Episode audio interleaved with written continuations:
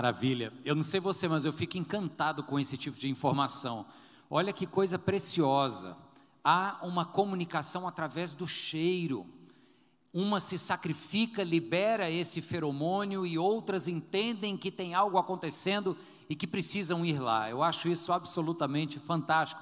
Se o clima for de ameaça, como o apicultor ali abrindo e manuseando a colmeia, esse odor vai comunicar às demais que tem uma ameaça. E aí por isso a fumaça, etc e tal.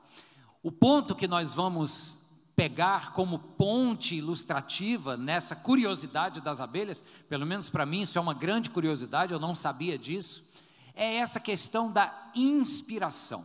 Porque quando a abelha faz isso, quando ela libera esse odor, que chama outras a se juntarem num trabalho de defesa, não deixa de ser uma pegada de inspiração. A abelha está dizendo: olha, percebe aqui que eu estou me sacrificando para defender a colmeia, então vem ajudar. E nós somos inspirados pelo quê? Ou por quem? Rapidamente a gente já poderia concordar que, se isso está sendo falado a partir do púlpito de uma igreja cristã, preferencialmente a nossa resposta é: somos influenciados por Jesus Cristo. Ok, mas existem muitas outras coisas que nos influenciam. E nós influenciamos quem? E como a gente faz essa influência? Ou a gente não influencia, a gente é mais influenciado. Então é sobre isso que a gente vai falar hoje. E a influência sempre vai acontecer no momento em que você entregar mais para a vida do que ela está pedindo. Vou repetir isso. Sempre que você fizer algo por alguém ou pelo mundo ao seu redor, que seja algo além do que se espera, isso se destaca, isso ganha relevo. E as outras pessoas olhando são inspiradas, é ou não é, gente? É, por exemplo, quando a gente vê o exemplo de uma pessoa que se dedica a uma causa a ponto de se sacrificar por essa causa.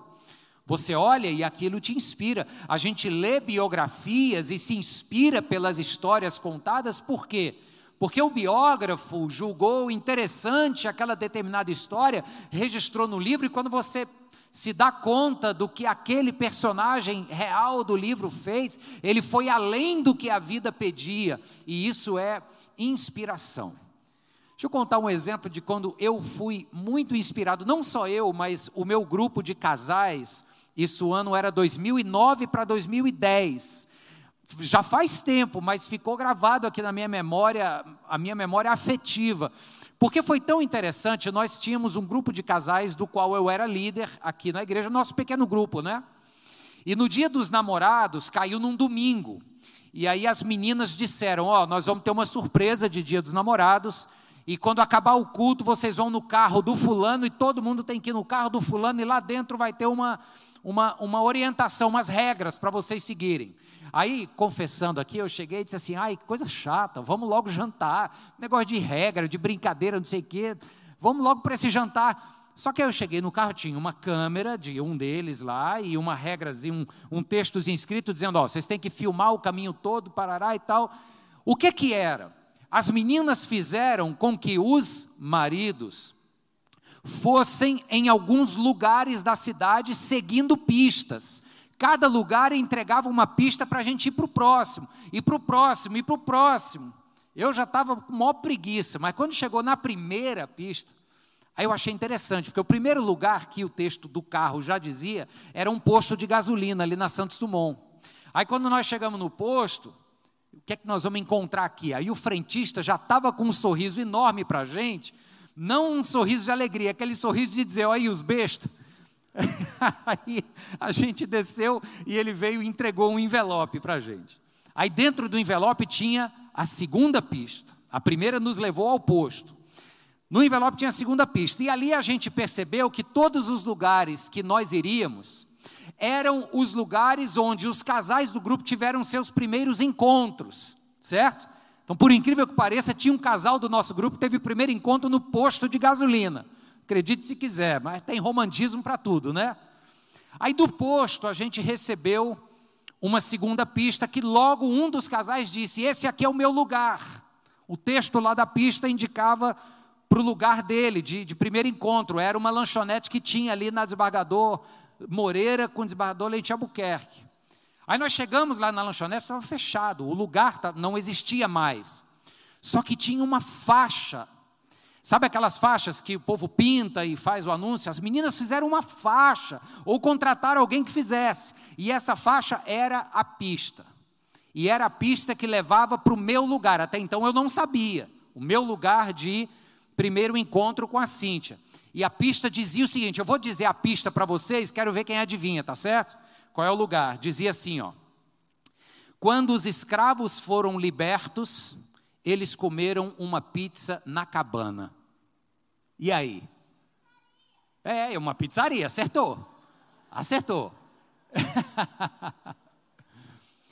Aí uma pizza na cabana, bota para o inglês, Pizza Hut. Opa, foi no Pizza Hut. Mas em qual Pizza Hut? Escravos libertos? Avenida? Abolição! Meu lugar de primeiro encontro com a Cíntia. Difícil, né? As meninas pegaram pesado. Aí nós chegamos lá na pizzaria. Quando a gente chegou lá, a garçonete já estava com o mesmo sorriso do frentista. Olha aí os bestas. Aí eu cheguei e falei, ó, oh, aqui foi o meu lugar. Ela, não, já estou sabendo. Vai ter que ir na mesma mesa. Quando eu olhei pizzaria lotada e eu fui na mesa onde eu me sentei com a Cintia no nosso primeiro encontro, pedi desculpa, olha, casal, não leva mal, é que tá uma brincadeira. Aí eles disseram assim, nós já estamos sabendo, pode pegar, está aqui embaixo. Aí lá vou eu me agachar, tirei debaixo da mesa a próxima pista. Vou contar só mais essa, tá? Só para você ver como as meninas se empenharam, como elas fizeram mais do que só um jantar de dia dos namorados. A próxima pista logo que a gente leu, dava a entender que era de um dos casais que tiveram um primeiro encontro em um cinema. Mas um cinema que não existia mais, ali na, na beira-mar com Oswaldo Cruz. Tinha um cinema ali naquele prédio, né?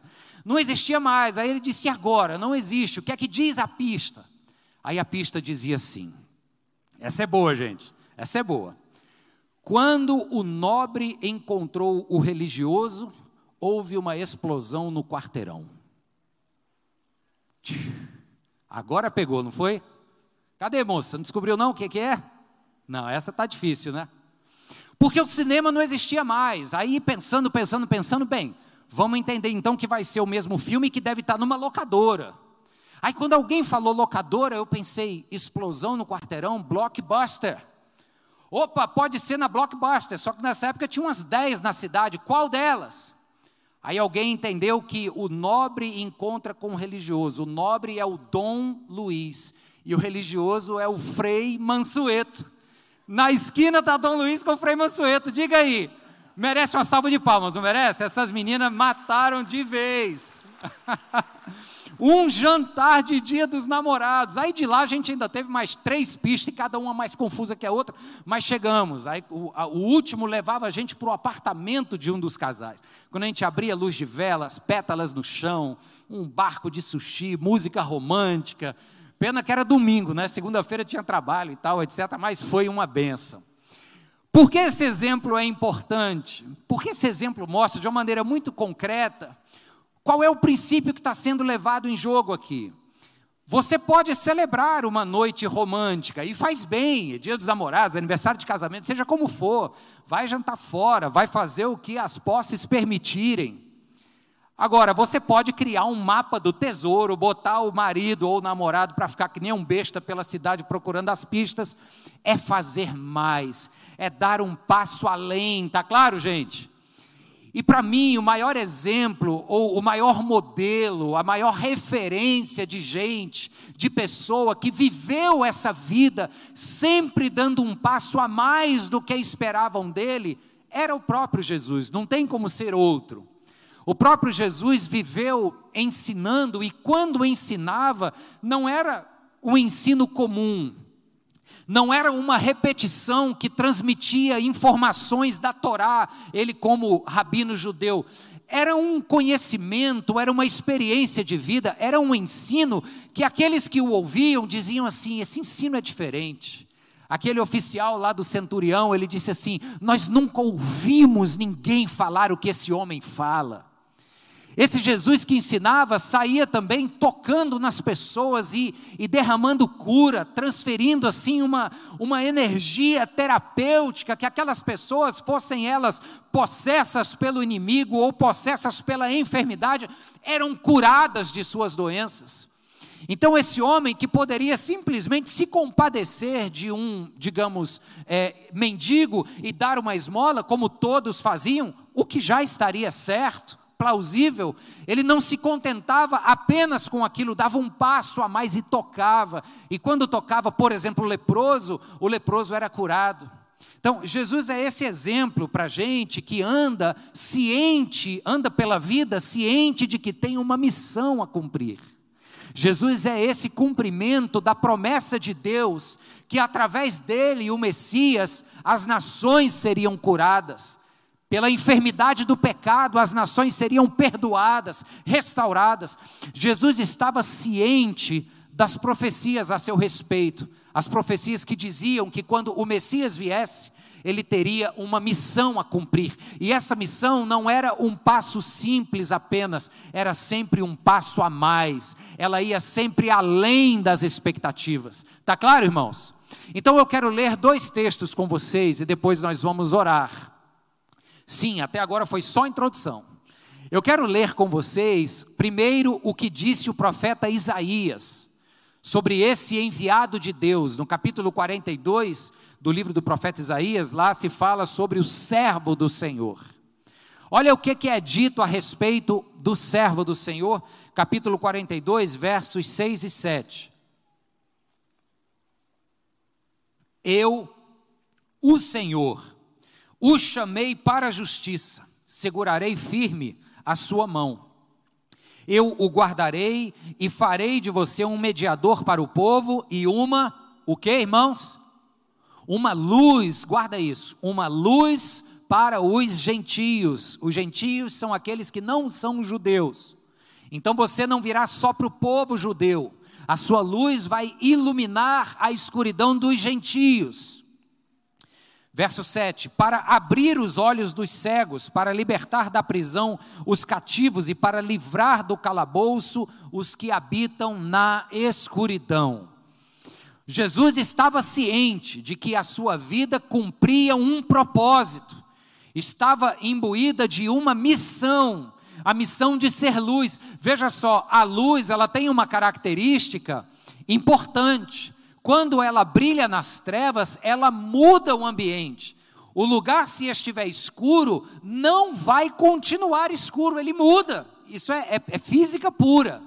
Então, quando a imagem aqui que Deus apresenta através do profeta, que Jesus seria essa luz para as nações, ele está pressupondo, primeiro, que as nações estão em trevas, Segundo, que essas trevas serão iluminadas agora pela presença do servo que virá. Então Jesus vem pela vida e ele caminha muito pouco disposto a viver apenas o que lhe era esperado fazer. Ele sempre vai além. Então, se é para brilhar, que brilhe de verdade. Se é para irradiar luz, que se faça dia claro nos quartos escuros. Amém, irmãos? Esse é o Senhor Jesus sobre quem lemos nos evangelhos. É aquele que um dia na minha e na sua vida, ou talvez alguém aqui ainda não tenha tido essa experiência, mas está na hora de ter, esse Jesus que um dia brilhou e fez como que dia na noite escura do nosso coração. Você teve essa experiência com Jesus, sim ou não? Teve essa experiência? Jesus brilhou na sua vida? Sim. Amém. Amém. Aí Jesus pega essa imagem de que ele é luz para as nações e ele dá uma virada agora e aponta na nossa direção. Porque o segundo texto que eu vou ler está no Evangelho de Mateus, capítulo 5. Esse é bem conhecido, verso 14 até o 16, diz assim: Vocês são a luz do mundo. Não se pode esconder uma cidade construída sobre um monte. E também ninguém acende uma candeia e a coloca debaixo de uma vasilha ao contrário, coloca no lugar apropriado e assim ilumina todos os que estão na casa. Desta forma, ou assim, brilhe a luz de vocês diante dos homens, para que vejam as suas boas obras e glorifiquem ao Pai de vocês que está nos céus. Amém? Feche os seus olhos comigo, rapidinho. Deus querido, tua palavra nos encanta, nos desafia, a tua pessoa nos inspira, Jesus. Nós te pedimos que a tua luz brilhe sobre nós, que o teu aroma nos seja presente aqui nesse lugar agora, Pai. Para a glória de Jesus nós oramos. Amém. Amém. Aí Jesus fala assim: Eu sou essa luz que veio para brilhar para os gentios. E vocês, meus discípulos, são agora a continuação da minha luz. Vocês emanam a luz que eu brilhei em vocês, em primeiro lugar, para que agora vocês brilhem no mundo.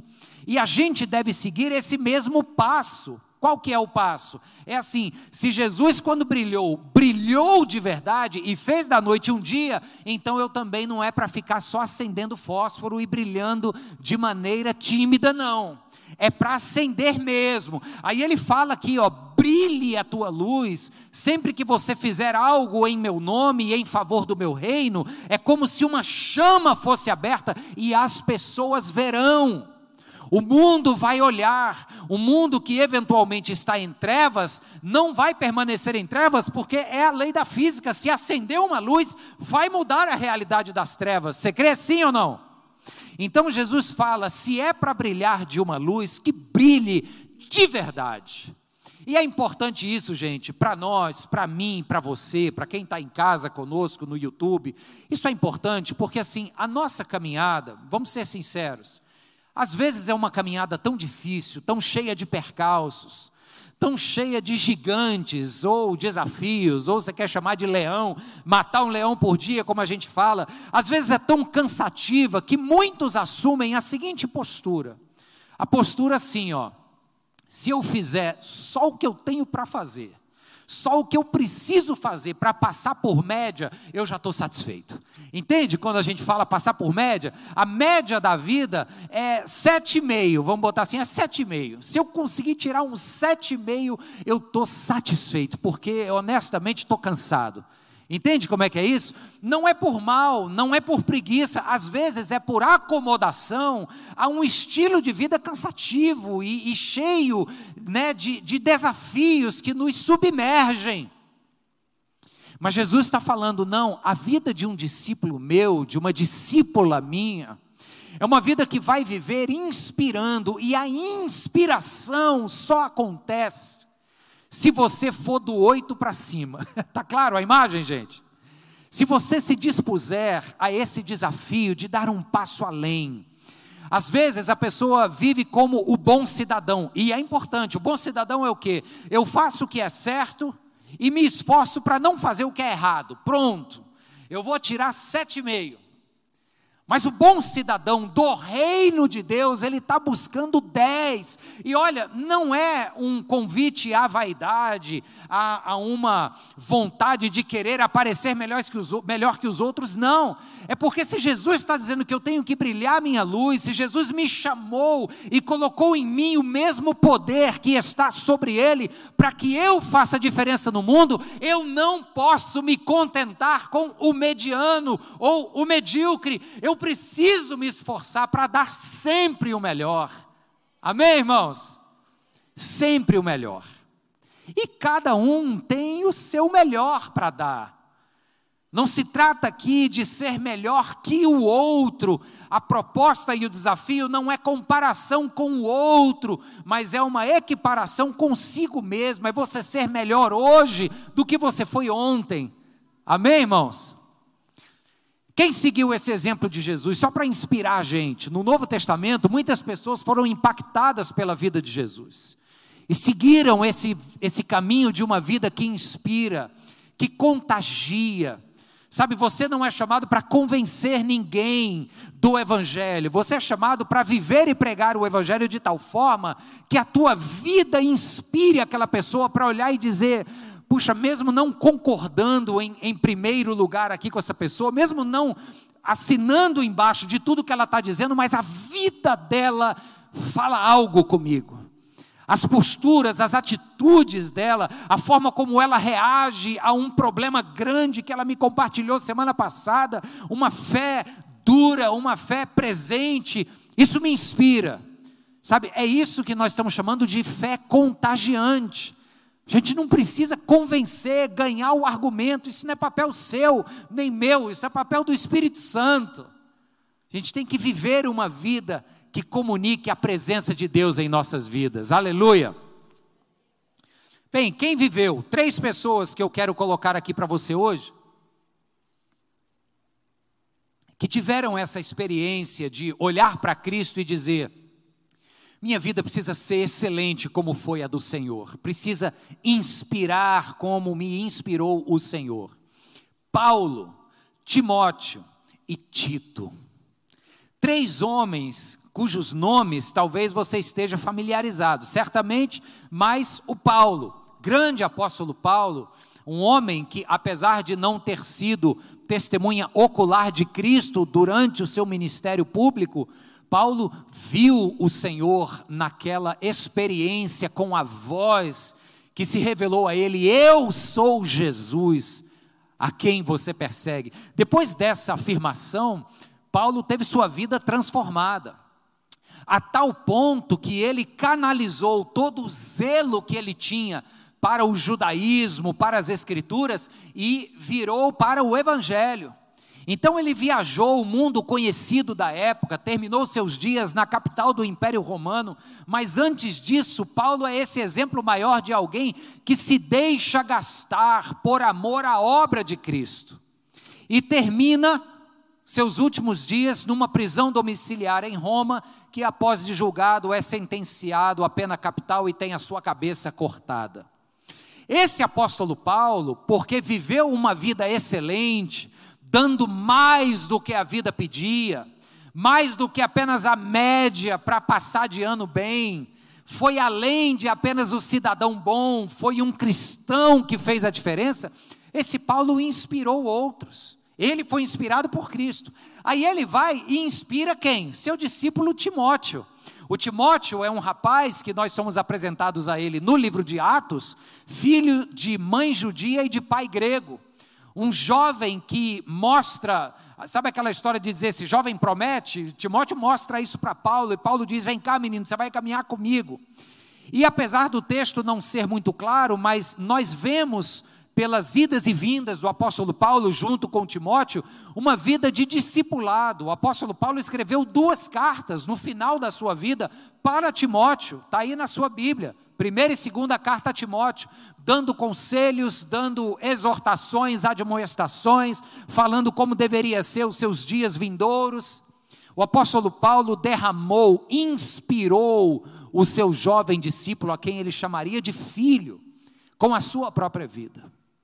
Bem, existe um livro na tradição cristã, não, ele não está na Bíblia, mas é um livro que chama-se Atos Apócrifos de Timóteo. Ele é um livro apenas histórico, tá? E na tradição do livro de Atos Apócrifos de Timóteo, diz que no ano 94, Timóteo era bispo de Éfeso. Importante porque a igreja com quem o apóstolo Paulo teve um contato mais afetuoso. Lembra-se lá no livro de Atos, quando Paulo vai se despedir dos presbíteros de Éfeso, a turma chora, lamenta, porque sabia que não ia mais vê-lo. Então, essa igreja, que era do coração de Paulo, ela foi delegada a Timóteo. Tanto que este homem acreditava no potencial de Timóteo. Então, Timóteo está seguindo os passos de seu mestre. E no ano 94, nos conta a tradição que Timóteo vai tentar parar uma procissão à divindade Diana na cidade de Éfeso, anunciando o evangelho. Os sacerdotes e as sacerdotisas de Diana tentam calá-lo, ele fala mais alto sobre o evangelho e então ele é preso, levado para um canto e apedrejado até a morte. É isso que nos conta a história, tá? O que é que está acontecendo aqui? O mesmo que a gente viu ali nas abelhinhas. Uma morreu se sacrificando para defender uma causa nobre, aquilo inspirou a outra para vir. Esse perfume que contagia, que inspira. O Timóteo estava inspirado por isso. O Timóteo lembrava da imagem do seu mestre. No ano 95, Paulo já tinha morrido há um bocado de tempo, mas a memória do seu sacrifício por amor à obra de Cristo estava viva. Então Timóteo disse: Eu preciso dar esse passo a mais, e a minha relação com, com essa obra ela vai até a última consequência, porque os meus mestres, Paulo e o próprio Jesus, foram até a morte. Tá claro, gente? Como isso inspira, sim ou não? E o Tito? O Tito é um jovem que não é tão conhecido, mas também tem uma carta destinada a ele.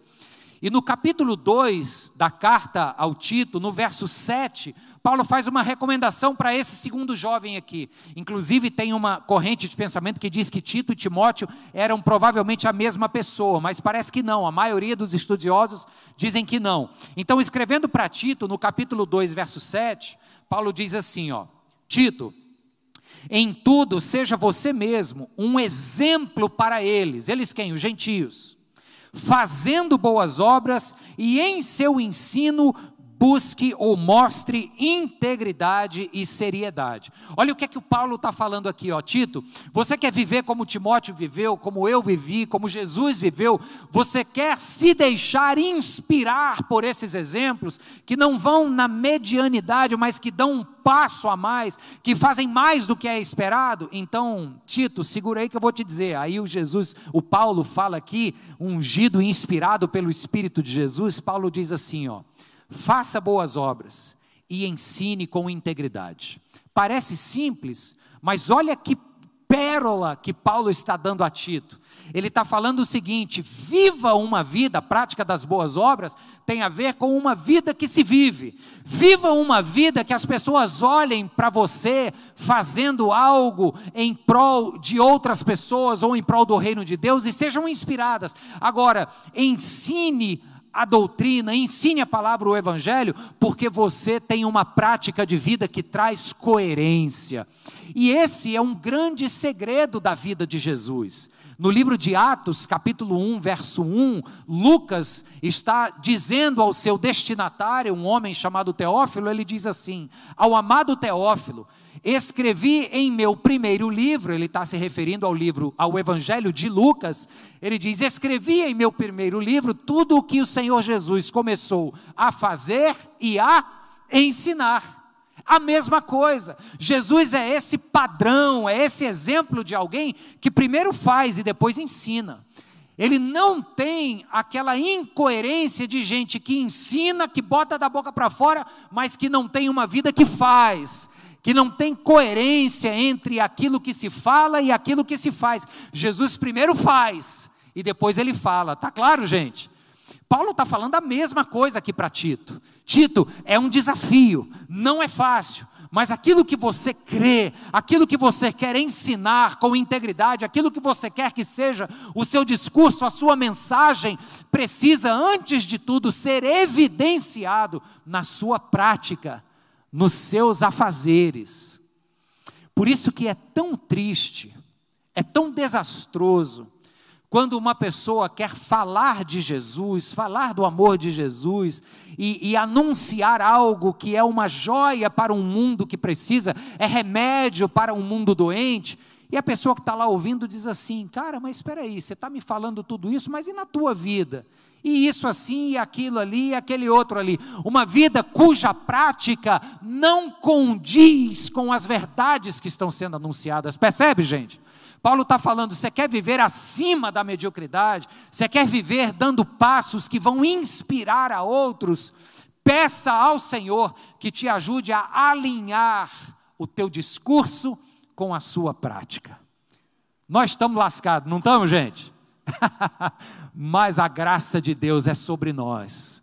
A graça de Deus é aquela que vem com o poder do Espírito e que nos convence da justiça, do juízo e do pecado.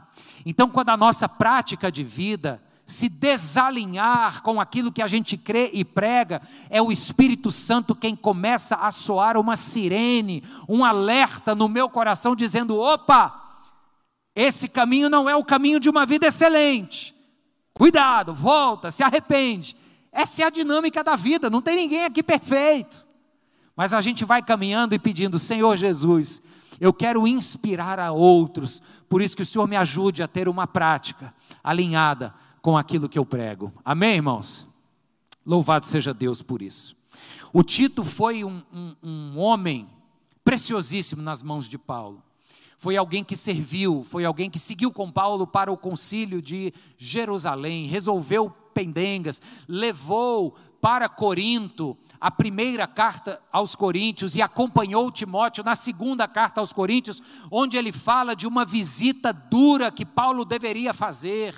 Então, o Tito foi o emissário dessa mensagem dura. Muitos acreditam que o Tito tinha esse talento, essa inteligência relacional de tratar de questões entre pessoas. Paulo tinha pendências, tinha palavras mais duras para dar aos cristãos de Corinto, numa, numa possível terceira carta que sumiu.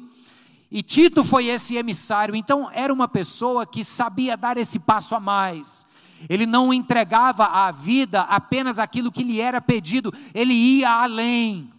Ele poderia ser simplesmente um companheiro de Paulo. Ele poderia simplesmente entrar nos mesmos barcos que Paulo, ir nos mesmos lugares. Mas ele decidiu chegar para Paulo e dizer: Olha, conta comigo para o que você quiser, me manda além, me usa além daquilo que eu consigo e posso fazer agora, eu quero aprender a fazer mais. Bota essa pergunta no teu coração agora: o que é que você pode fazer mais? O que você eventualmente já faça, digamos, no sentido de tentar não errar e dar passos corretos, isso é o princípio do bom cidadão. Já está muito bom. Agora, o desafio de hoje é sairmos daqui com a seguinte questão: o que mais eu posso fazer? Que passo além eu posso dar? Na minha família, que tipo de cortesia você pode oferecer à sua mulher e filhos? Ou ao seu marido e filhos?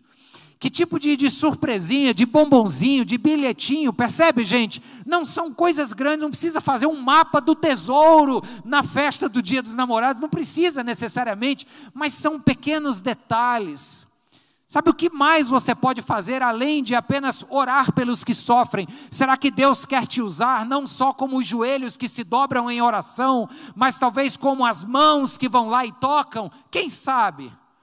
Certamente Deus tem um projeto e quer usar você para ir além. Você crê nisso? Sim ou não, irmãos? Oh, glórias. Eu termino com um texto que está em Corinto mandado para aquela cidade. Na segunda carta de Paulo aos Coríntios, no capítulo 2. Aqui é o lugar do Novo Testamento onde Paulo vai ser mais claro, vai dar uma palavra mais óbvia a respeito dessa história do perfume que inspira, do feromônio das abelhas que chama outras, uma se sacrifica, isso inspira outras a virem militar na mesma causa. Segunda carta de Paulo aos Coríntios, capítulo 2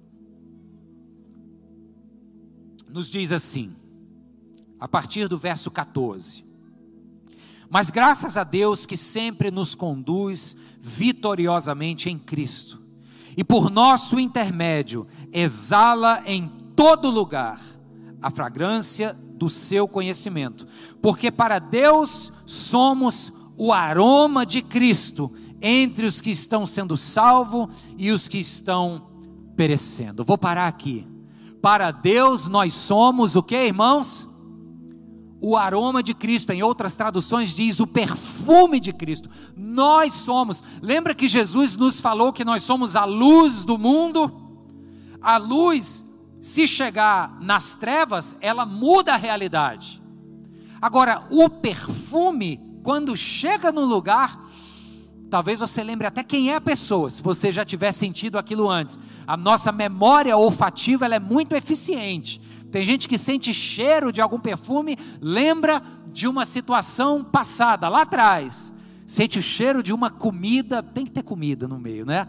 E, e lembra de uma situação. O perfume de Cristo, junta essas duas imagens, a luz de Cristo, a luz de Cristo que brilha e o perfume de Cristo que exala. Aí Paulo fala aqui aos Coríntios que a graça de Deus nos conduz vitoriosamente em Cristo. Olha que bonito isso aqui. Paulo está escrevendo para uma cidade que também era dominada pelo Império Romano.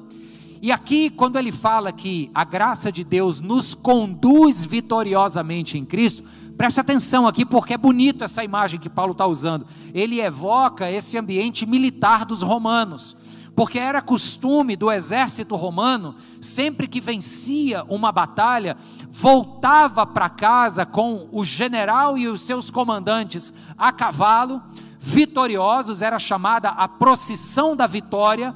Atrás dele vinham os prisioneiros de guerra e as pessoas que ficavam à margem, nas arquibancadas ali, faziam uma, uma oferta para recebê-los, adivinha como? Queimando ervas aromáticas, porque era uma experiência completa, eram gritos e cânticos e cheiro de vitória. Então é isso que Paulo está falando. A graça de Deus nos conduz vitoriosamente neste cortejo da vitória com Cristo Jesus. E o que é que exala disso? O perfume de Cristo. E é o perfume que nos inspira é o perfume que está no ar, que faz com que as pessoas que estão ali na arquibancada da vida, à margem da nossa caminhada, sintam esse cheiro e digam o seguinte: tem cheiro de vitória no ar, tem cheiro de vida nova no ar, tem cheiro de coisa boa no ar. O que é que está passando por aqui? É a sua vida, é a minha vida. Então eu insisto na pergunta que deixo com cada um aqui hoje: o que é que você pode fazer mais? Será que é apadrinhar mais uma criança da Abens? Será que é dedicar mais uma hora da sua semana para ser um voluntário em alguma causa? Será que é algum tipo de doação de tempo, de recursos, de energia pessoal? Será que é uma disposição nova de estar dentro da sua própria casa com um espírito conciliador e agradecido, ao invés de ser briguento e murmurador? O que mais, que passo além o Evangelho de Jesus hoje te encoraja a dar? Pensa nisso. Pensa nisso de verdade. Traz a tua rotina doméstica à mente agora. Traz a tua rotina profissional, no teu lugar de trabalho, que passo além o Senhor Jesus pode te ajudar a dar, para que você inspire, para que você exale, vamos chamar esse feromônio de Cristo, esse perfume que contagia, que inspira e que transforma. Amém, irmãos? Que Deus nos abençoe, nos ajude a perfumar o mundo e a